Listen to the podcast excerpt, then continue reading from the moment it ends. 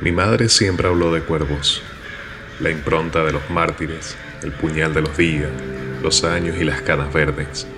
Habló de sabernos justos en la plaga y la enfermedad, de lo correcto y lo incierto, como una canción de muerte que podemos bailar a solas para ignorar los espejos.